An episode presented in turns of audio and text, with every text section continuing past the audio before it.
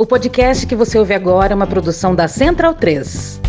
Podcast Boletim Folha. Crianças de 0 a 4 anos são quase quatro vezes mais vulneráveis ao novo coronavírus do que as de 5 a 11. Os especialistas dizem que é provável que haja casos de morte por síndrome respiratória aguda grave não especificada que tenham sido causadas por Covid, mas que a doença não chegou a ser diagnosticada. O total estimado de mortes de crianças desde o início da pandemia pode chegar a 4.081. Nesse caso, seriam 3.249 139 mortes de bebês e crianças de até 4 anos e 832 mortes na faixa etária de 5 a 11 anos. O Brasil já pode ter atingido quase 93 mil internações das crianças menores e quase 40 mil das maiores. O Brasil tem duas vacinas aprovadas pela Anvisa para crianças. A da Pfizer está liberada a partir de 5 anos e a Coronavac a partir de 6 anos. Como a faixa etária de até 4 anos ainda não pode ser vacinada, esse grupo continua mais vulnerável à Covid. Por isso, especialistas dizem que é necessário que aqueles que podem tomar o imunizante recebam a vacina. Isso ajuda a evitar a circulação do vírus e diminui a chance de contaminação das crianças menores. Repito! É necessário que aqueles que podem tomar o imunizante recebam a vacina. Isso ajuda a evitar a circulação do vírus e diminui a chance de contaminação das crianças menores. Então, bundão é o Jair. Medo e delírio em Brasília. É uma canalice que vocês fazem. Olá, bem-vindos ao Medo e Delírio em Brasília com as últimas notícias dessa bad trip escrota em que a gente se meteu. Bom dia, boa tarde, boa noite. Por enquanto. Eu sou Cristiano Botafogo e o Medo e Delírio em Brasília, medo e delírio em Brasília.wordpress.com é escrito por Pedro Daltro. Esse é o episódio dias 1116 a 1119. Ah, é? Foda-se. E presumindo que não vai ter impeachment, se tudo der certo, faltam 347 dias pro fim do governo Bolsonaro. Fica no rabo, gente. Ó, oh, como o cara é grosso. Bora passar raiva? Bora. Bora. Bora!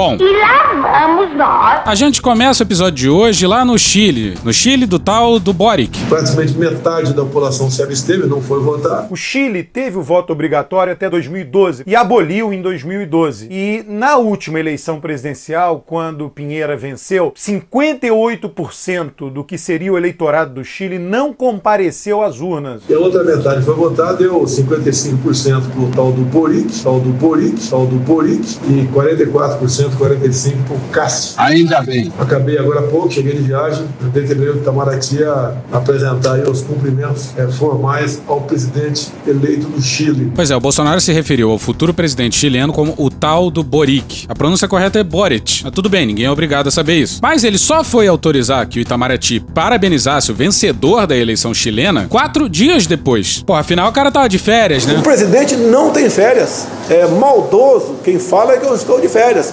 Eu dou minhas fugidas de jet ski, dou lá uns cavalos de pau no carro, lá no Beto Carreiro.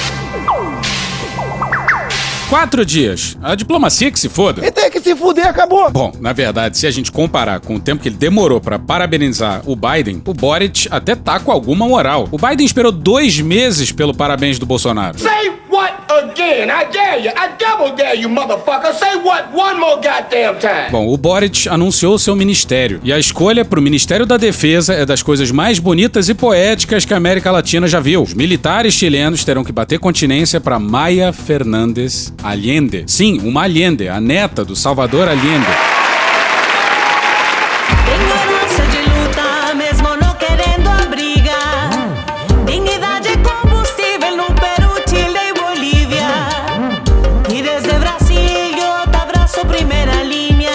E pra quem não sabe, lá no Chile, os militares comandados pelo Pinochet Se não fosse o pessoal do Pinochet derrotar a esquerda em 73, hoje o Chile seria uma Cuba. Cala a boca! apenas e tão somente bombardearam o Palácio de la Moneda, o palácio presidencial chileno. Isso com o presidente lá dentro, o eterno presidente Salvador Allende lá dentro. Diante desses fatos, só me cabe dizer aos trabalhadores: não vou renunciar. Colocado numa encruzilhada histórica, pagarei com a minha vida a lealdade do povo. E lhes digo que tenho a certeza de que a semente que entregamos à consciência, digna de milhares e milhares de chilenos, não poderá ser ceifada definitivamente. Eles têm a força. Poderão nos avassalar. Mas não detêm os processos sociais. Nem com o crime, nem com a força. A história é nossa.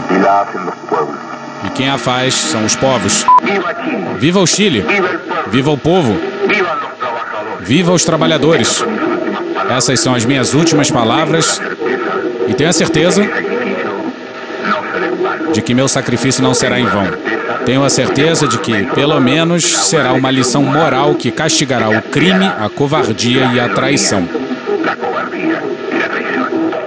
Vão lá no YouTube e pesquisem pelo discurso do Allende, vale ouvir na íntegra. E ouvir de novo de vez em quando. O Allende resistiu bravamente, morreu lutando dentro do palácio. E quase meio século depois, os militares chilenos terão que bater continência para sua neta. É por demais forte, simbolicamente, para eu não me abalar. É como se aqui no Brasil a defesa ficasse a cargo da neta do quem? De quem? Ih, rapaz. Bom, aqui a gente não tem um exemplo igual a esse. Que merda. O que mais perto chegou foi o Brizola, que, aliás, teria completado 100 anos no último sábado. Na campanha da legalidade, em 61, ele estava lá, armado e pronto a resistir a um ataque aéreo. Toma, filho da puta! Toma! Em algum momento, seja metaforicamente ou não, alguém tem que colocar a xereca na mesa. Eita porra. A coisa tem que caminhar numa certa direção. Alguém tem que testar essas fronteiras. E fica aí a sugestão de algum dos Herzog no comando do Ministério da Defesa. Mas a gente sabe que isso não vai acontecer tão cedo, né? A quadra da história é tão miserável que, pelas bandas de cano, já estará no comando da defesa algum civil avalizado pelos militares. E isso, honestamente, já seria uma vitória, dado o contexto atual, no qual, porra, tinha até general na Casa Civil. Paradoxo, que chama isso aí. E olha como os nossos militares estão profundamente equivocados. Tá errado. Bora pro Hugo Marques no dia 20 na Veja. O Exército tem sido uma das instituições de Estado mais pressionadas pelo presidente Jair Bolsonaro nesses três anos de governo. Tu acha? Por quê? Desde o regime militar, nunca tinha sido tão utilizado como instrumento de governo, que entregou cargos de primeiro e segundo escalões a oficiais e usa a força, sobretudo o presidente Jair Bolsonaro, para tentar intimidar outras instituições, como o Supremo Tribunal Federal. Quem decide se um povo vai viver na democracia ou na ditadura são as suas forças armadas. Não. Bom, em 2018, o então comandante do Exército ameaçou golpe para a Suprema Corte do país. A gente lembra. Muito obrigado, comandante Vilas Boas. O que nós já conversamos morrerá entre nós. O senhor é um dos responsáveis por estar aqui. Ciente do potencial de dano de imagem decorrente do seu envolvimento no debate político, a Força decidiu fazer uma pesquisa nacional para ouvir o povo brasileiro. Serão gastos 206 mil reais para um levantamento com pelo menos 2 mil brasileiros, em 50 municípios, abrangendo todas as regiões do país. As entrevistas face a face terão mais de 40 perguntas. Tomara que encontre esse cara aqui. Culpa é tua. Culpa é tua, vou esquecer disso jamais. E não vem com esse teu papinho de, ah, você só fala sobre política, não vem falar de política agora não. Não fode, meu irmão. Tu mudou foto de perfil, botou bandeira verde e amarela, enfiou a camisa do Brasil no- na bunda, encheu o saco de todo mundo pra botar esse jumento lá. Agora tu aguenta. E olha como eles estão equivocados, porque tem um troço chamado hum, Constituição. Traidor da Constituição é traidor da pátria. E eles fingem que precisam ouvir o povo. Trata-se de um questionário que poderá ajudar o Exército a traçar suas atividades nos próximos anos. Pode isso, Arnaldo? O estudo técnico preliminar do Exército detalha os objetivos da pesquisa. Abre aspas. Tão importante quanto a legalidade e o aspecto formal da legitimidade do emprego de forças militares é a percepção que a sociedade e a população local da área de operações têm sobre o emprego de forças militares numa operação, pois a opinião pública, tanto nacional quanto internacional, pode estar menos propensa a aceitar o emprego da força para a solução de antagonismos. Fecha aspas, diz o documento que faz referência também ao emprego político da força. What did you say? Primeiro que o termo antagonismos é meio vago, né? E segundo que emprego das forças para solução de antagonismos, a gente duvida que tenha isso na Constituição. Abre aspas. A participação do Exército Brasileiro em eventos e momentos políticos nacionais como integrante legítimo da sociedade brasileira, desde os princípios da sua formação em 1648, obriga-o a estar em permanente sintonia com a sociedade quanto aos rumos que espera dar às suas políticas de desenvolvimento institucional. Que porra é essa? Fecha aspas.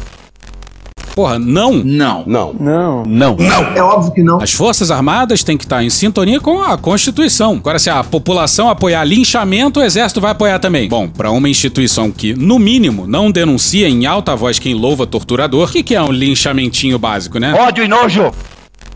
Ao justificar a realização da pesquisa, o Exército recorre à sua doutrina interna e novamente destaca a importância de se ouvir o povo, não o governo de ocasião. Aspas. Os rumos dos caminhos que o Exército deve tomar a fim de poder se desenvolver institucionalmente dependem da percepção que a sociedade brasileira tem de seu emprego e de sua finalidade, bem como dos resultados obtidos nos diversos empregos atuais. Anualmente, o Exército recebe vultuosas somas de recursos do contribuinte para desenvolver-se e estar à altura da importância que o país tem galgado no concerto das nações. Meu governo recuperou a credibilidade externa. E necessita ter a exata noção de como a sociedade vê o emprego maciço desses recursos. Fecha aspas.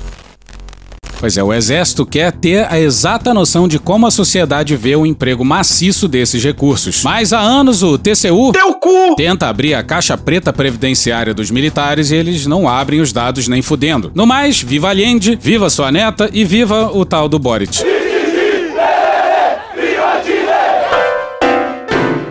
Jacaré! Jacaré! Falei jacaré, pronto. Bolsonaro tem um amigo militar de longa data que atende pela alcunha de Jacaré. Jacaré! Falei jacaré, pronto. E ele era da Marinha e faz parte da inteligência pessoal do capitão. Sistema de informações. O meu funciona. O meu particular funciona. E ele tá sumido, né? O jacaré do Tchan. Caralho! E o jacaré aí Jacaré! abastece o zap zap presidencial com insanidades, tipo essa aqui, ó. Bora pra Larissa Borges na Veja no dia 20. Numa tentativa de demonstrar quão zeloso ele é, o amigo do presidente diz ter sido decisivo para convencê-lo de que o ex-ministro Gustavo Bebiano, morto em março de 2020, estava por trás de um plano para assassinar Bolsonaro, que seria executado por Adélio Bispo, o autor da facada no ex-capitão, às vésperas da eleição de 2018. Pois é, o Bebiano tinha acesso direto ao presidente. E a sua brilhante ideia teria sido colocar um maluco com uma faca enferrujada no meio de um bando de bolsonaristas sem qualquer rota de fuga. Gênio. Segundo a tese de Jacaré! Bebiano queria, com a morte do então candidato, ser ungido seu substituto na corrida presidencial. Ao descobrir o plano, ele teria contado detalhes da trama para o presidente e seu filho Carlos. Bolsonaro de fato ouviu essa história, tanto que mencionou a existência de uma conspirata para matá-lo em entrevista concedida à Veja em 2019 e falava explicitamente na participação de, aspas, quem estava do meu lado, fecha aspas. Pois bem, do nadão, Do nada, manhã. como quem não quer nada, Jacaré! Deu entrevista à Veja e disse que sim, os gabinetes da família presidencial tinham rachadinha. Mas Bolsonaro e seus filhos não sabiam de nada. Caralho! E que a culpa é da sua segunda ex-mulher, a Ana Cristina Vale, a mãe do. 04 é transão. Diz aí, Flavinho. Flávio Bolsonaro!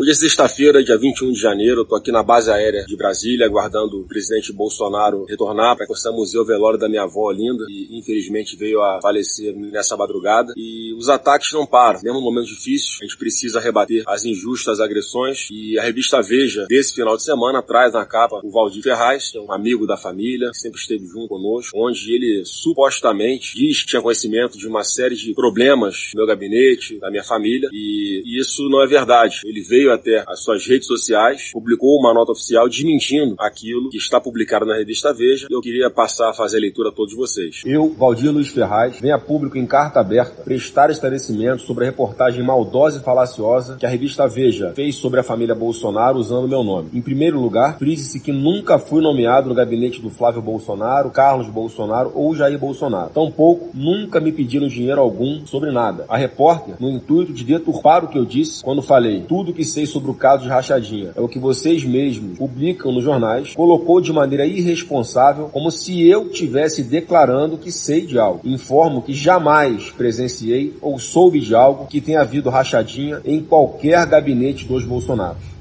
Boa noite a todos. Então, se a palavra do Valdir estava valendo para nos acusar, a palavra dele agora também tem que valer para que se bote um ponto final nessa história. Então, agradeço a todos aí pelas mensagens de solidariedade pelo passamento da minha querida avó Linda e desejo a todos um bom final de semana.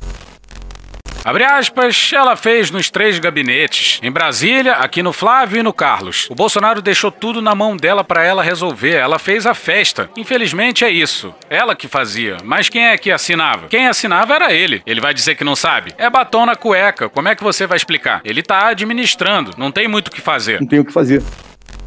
Pois é, Bolsonaro com certeza não sabia de nada. Primeiro que através dessa própria denúncia, caso seja verdade, constitui uma prova cabal que Bolsonaro não é só a virgem dos lábios de mel dentro do governo que não teve nenhum tipo de denúncia de corrupção. Você tá falando sério?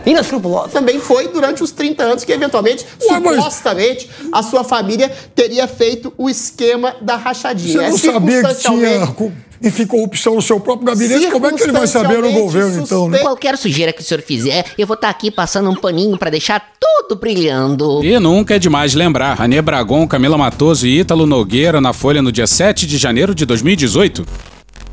Quando entrou na política em 1988, Bolsonaro declarava ter apenas um Fiat Panorama, uma moto e dois lotes de pequeno valor em Resende, no interior do Rio, valendo pouco mais de 10 mil reais em dinheiro atual. Desde então, sua única profissão é a política. Já são sete mandatos como deputado federal. Pois é, e hoje a família presidencial tem um patrimônio imobiliário milionário. Mas Bolsonaro não achou nada estranho. E daí que o Flávio e as duas ex-esposas do presidente tenham o curioso hábito de comprar imóveis em dinheiro vivo, né? É muito mais prático, né? Vamos combinar. Vai ver também que o Flávio nunca reparou que o Queiroz pagava todos os meses a mensalidade da escola e do plano de saúde dos filhos. Nossa, mas esse Queiroz é um camarada pimpão. O Flávio é dono da única loja de chocolate cujo auge de vendas não é na Páscoa. Significa. E lembrando que a Ana Cristina Vale foi chefe de gabinete do Carluxo. Que também não sabia de nada, claro. Sabe de nada, inocente. E a Ana hoje mora numa mansão com o. 04 é transão. Abre aspas, ele, quando soube, ficou desesperado, era uma fria. O cara foi traído. Desça daí, seu corno, desça daí. Ela que começou tudo. Aham, Cláudia, senta lá. Bolsonaro nunca esteve ligado em nada dessas coisas. O cara não tinha visão do que estava acontecendo por trás do gabinete. Fecha aspas, diz. Jacaré! Abre aspas, às vezes o chefe de gabinete faz merda e o próprio deputado não sabe. Fecha aspas. Será mesmo? O Jacaré! ainda revela que o Queiroz também fazia rachadinha sem conhecimento de Bolsonaro e seus filhos. Esse homem roubava dinheiro da gasolina do, do gabinete da Câmara. Esse homem roubava dinheiro de funcionário fantasma, ensinou essas práticas aos filhos. E aí o que acontece? O Queiroz traiu a família e foi escondido pelo advogado do presidente. Eu conheço tudo que tramita na família Bolsonaro. E olha o que o Flavinho Desmaio disse dia desse sobre o Queiroz. Queiroz, que tem dito por aí que quer concorrer a deputado federal. Abre aspas, qualquer um pode querer ser candidato. Tem uma grande rede de relacionamentos. É um PM respeitado no Rio de Janeiro. Sobre apoio, o Bolsonaro tem que apoiar todos que estejam dentro desse contexto de alianças. Fecha aspas. Parece que Flávio e seu pai foram traídos pelo Queiroz? Diz aí, Flavinho. A política pode até perdoar a traição, mas não perdoa o traidor. Olha só! Jacaré! Conta que, ainda no governo de transição, Bolsonaro ouviu de um auxiliar que o 01 poderia ser condenado a 20 anos de cadeia e ficou entre preocupado e emocionalmente fragilizado diante da previsão. Ó, papuda, Liz, espera. Boa estadia lá, valeu? Desde então, o caso paira como uma sombra ameaçadora sobre o presidente, seu governo e sua família. E desde então, nas palavras do amigo, Bolsonaro vive na corda bamba e tem convicção de que ninguém acreditará que ele e os filhos não sabiam de nada do que ocorria dentro de seus respectivos gabinetes. Acertou, miserável. Abre aspas, não tem como reagir. Vai fazer o que pra desmanchar isso aí? É um beco sem saída. Ela fez uma M. Eles assinaram sem saber. E agora vão pagar caro por isso. Fecha aspas, afirma. Jacaré! Sempre responsabilizando Ana Cristina. Abre aspas, acho que ele vai ter problema se não for reeleito. Vai tudo cair. Vai perder o foro privilegiado e tal. Essas falas aí do jacaré vocês podem procurar que estão na coluna Maquiavel da Veja no dia 21. A matéria é intitulada Flávio Bolsonaro tenta desmentir rachadinha em vídeo, mas áudios comprovam. Os áudios estão todos lá. Ou seja, uma cara de pau. Isso aí tem cara de um bolsonarista desesperado tentando salvar o capitão. Talvez até a revelia do capitão. A Veja tem os áudios, tá gravado, mas o jacaré. Jacaré! Em entrevista ao Estadão negou tudo. Sabe como é que é? Deve ter vindo uma certa ligaçãozinha do palácio. Abre aspas, tudo que eu disse a jornalista da Veja eu li nos jornais. Não fode, porra! Não é nada que eu tenha visto. Eu vivi lá dentro e nunca vi esses esquemas de rachadinha, fecha aspas, afirmou. Segundo ele, Bolsonaro estava irritado e disse que ele não deveria ter falado nada. Abre aspas, comigo nunca aconteceu rachadinha. E tenho certeza que nem ele, o Bolsonaro, e nem os filhos sabiam de nada. Nem sempre o que acontece nos gabinetes, os deputados ou vereadores ficam sabendo, fecha aspas. Bom, o que dá pra cravar é que vem mais bomba por aí. E é o que parece, o Jacaré! se antecipou e tentou salvar o presidente. Resta saber se fez isso a revelia do capitão mesmo. Vejamos os próximos capítulos.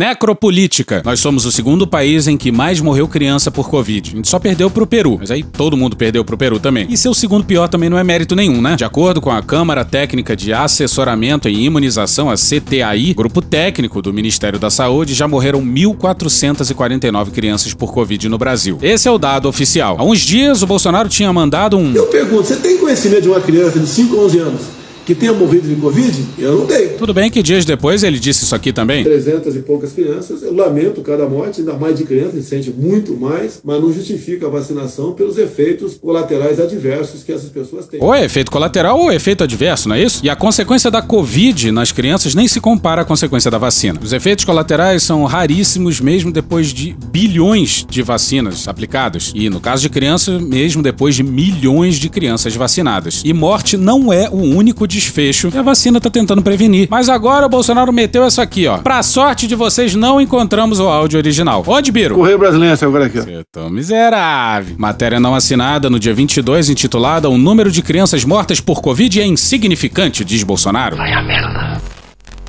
Abre aspas. Se você analisar 2020, 2021, mesmo na crise do coronavírus, ninguém ouviu dizer que estava precisando de UTI infantil. Não teve, não tivemos. Eu desconheço criança baixar no hospital. Alguns morreram? Sim, morreram. Lamento profundamente, tá? Não parece. Mas é um número insignificante. E daí? Lamento. E tem que se levar em conta se ela tinha outras comorbidades também. Fecha aspas.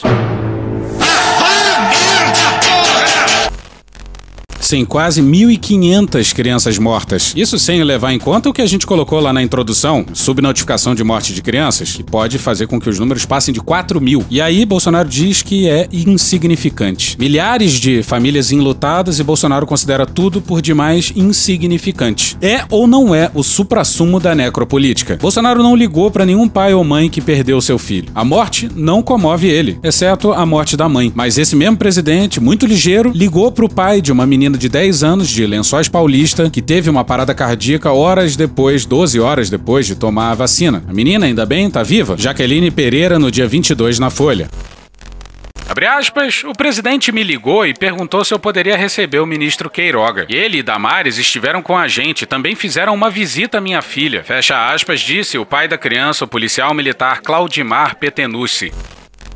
Pois é, o presidente ligou e o pai da criança recebeu a visita de dois ministros. Milhões de crianças já receberam a vacina e não tiveram problema nenhum. A maior probabilidade é que não tivesse relação nenhuma. Correlação não significa causalidade necessariamente. O pouco tempo, a vacina e a parada cardíaca significava que era improvável ter relação de causalidade entre os dois eventos. Mas, bora pro Rafael Moro Martins no dia 22 no Intercept.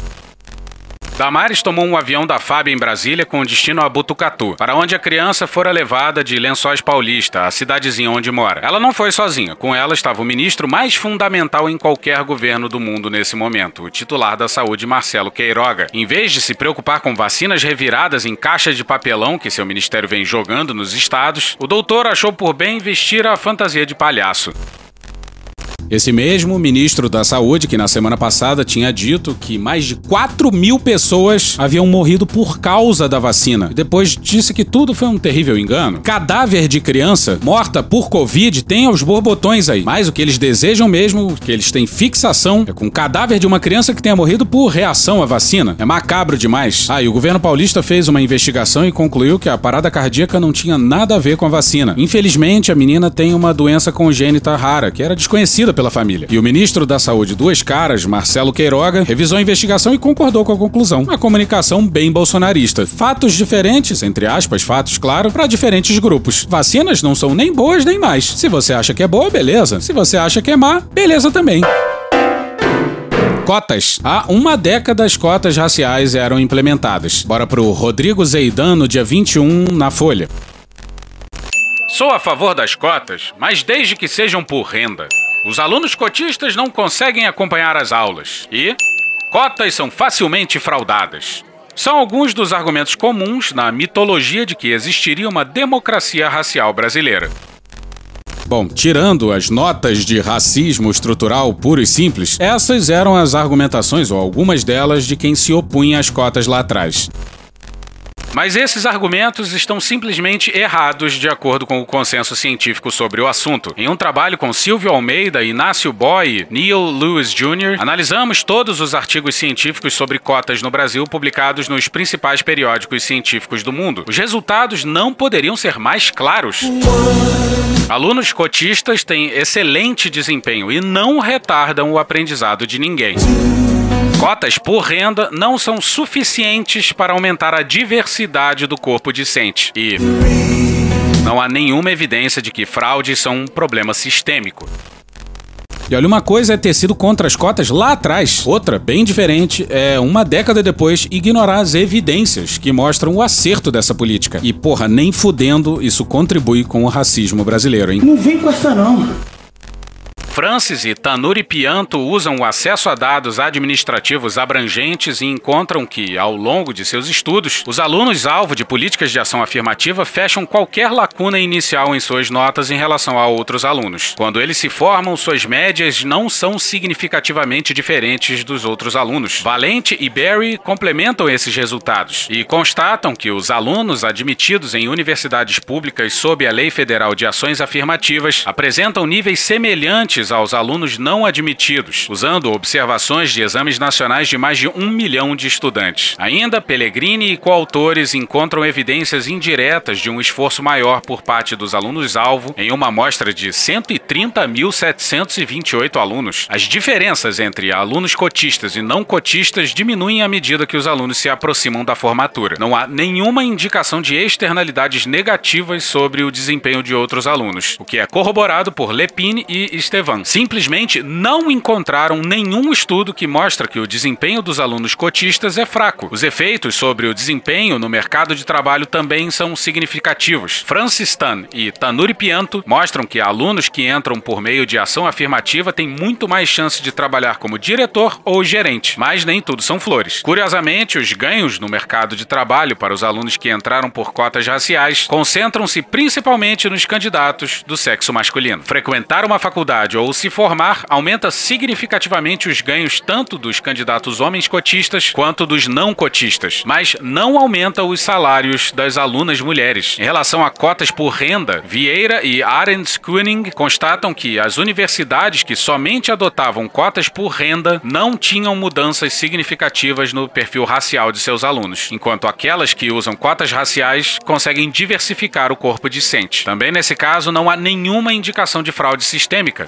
Francis e Tanuri Pianto encontram que a introdução de cotas raciais induziu alguns alunos a deturpar sua identidade racial, mas inspirou outros indivíduos a se considerarem negros. Contudo, essa deturpação é mínima em relação ao total de alunos inscritos para as provas de admissão. Sobre racismo reverso, a literatura científica não diz nada, pois ninguém se preocupa com asneiras. Esse ano marca o aniversário de 10 anos da Lei das Cotas no Brasil, aprovada em 2012. Não é só para celebrarmos, mas é para celebrarmos com orgulho.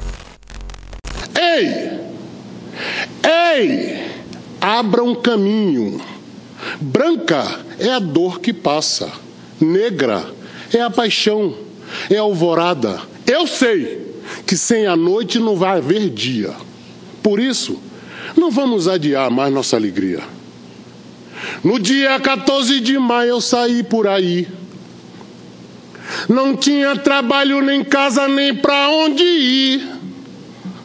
Levando a senzala na alma, subi a favela. Pensando em um dia descer, mas eu nunca desci. Zanzei zonzo em todas as zonas da grande agonia. Um dia com fome, no outro sem o que comer. Sem nome, sem identidade, sem fotografia. O mundo me olhava, mas ninguém queria me ver. No dia 14 de maio, ninguém me deu bola.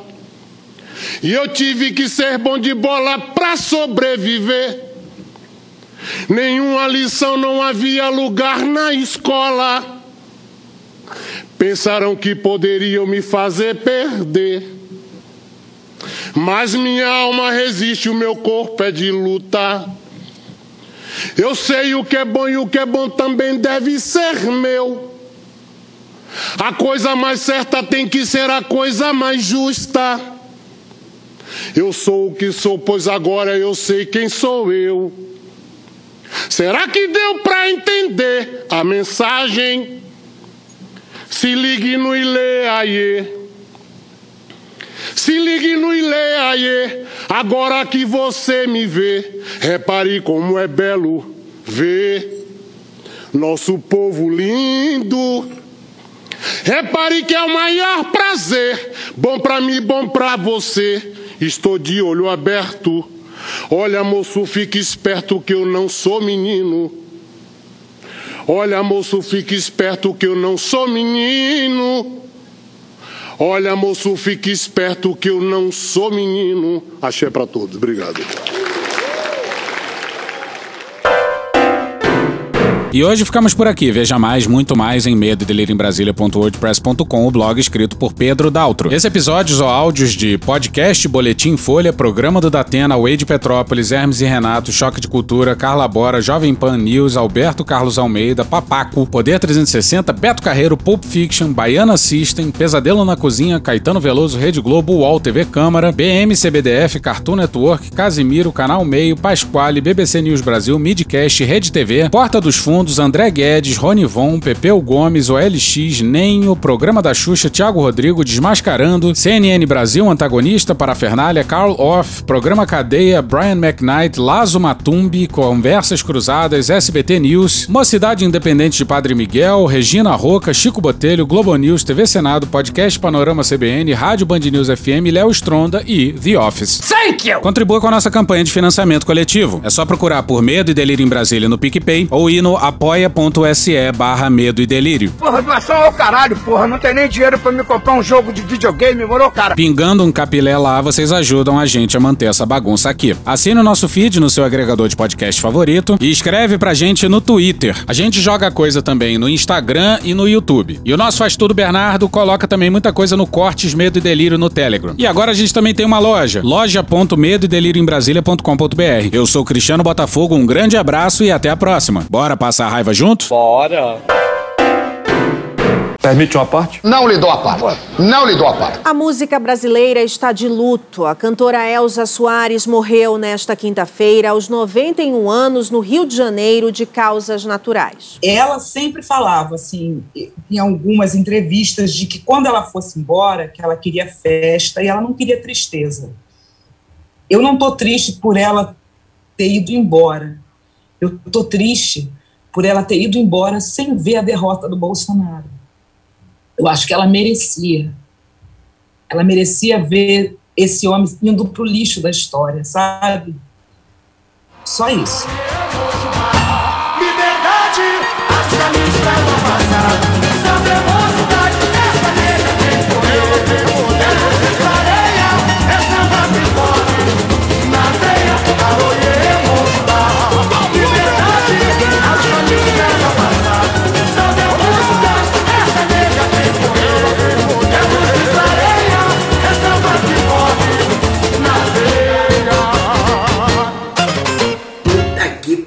Porra. Porra. Porra! Porra! Putinha do poço. Problemas? Pornô. Pornô. Paralelepípedo de crack? Paralelepípedo de crack? Paralelepípedo de crack. Presidente, por que sua esposa Michele recebeu 89 mil de Fabrício Queiroz? Parte terminal do aparelho digestivo. Pum. Que bom do bom. Agora, o governo tá indo bem. Eu não errei nenhuma. Eu não errei nenhuma. Zero. Porra. Será que eu tô errando falar isso daí? Não tem como não dar errado. Vai dar errado. Tem tudo para não dar certo. O cu dilatado.